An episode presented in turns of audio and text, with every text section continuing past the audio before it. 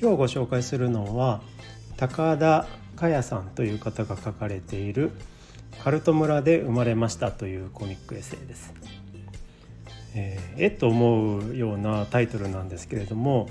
あのー、本当に私はまさしくこのタイトルに興味を持って、えー、衝動買いをしてしまったコミックエッセイです。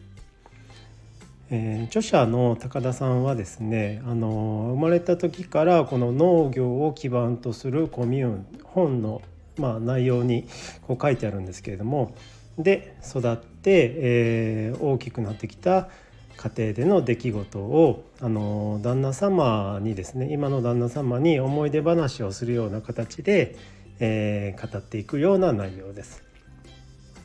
えーまあ、実際にあのあるこの村のですね良し悪しをどうこう言うつもりはないんですけれども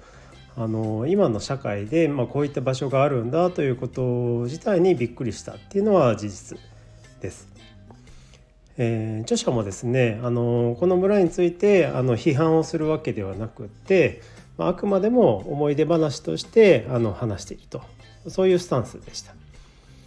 えー、おそらくですね著者と私は同年代だと思うんですけれども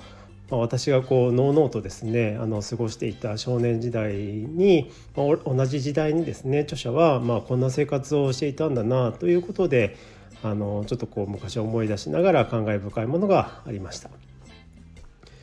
えー、高田さんの本はですねこの本の他にあの2冊続編が書かれていましてで著者がこの村を出て生活している、まあ、現在までですねどのような変遷があったのかをえ、知ることができます。ご興味のある方は、えー、ぜひ一度読んでみてください。今日は、えー、高田佳也さんが書かれている「カルト村で生まれました」というコミックエッセイを、えー、ご紹介しました。また次回もよろしくお願いします。それでは。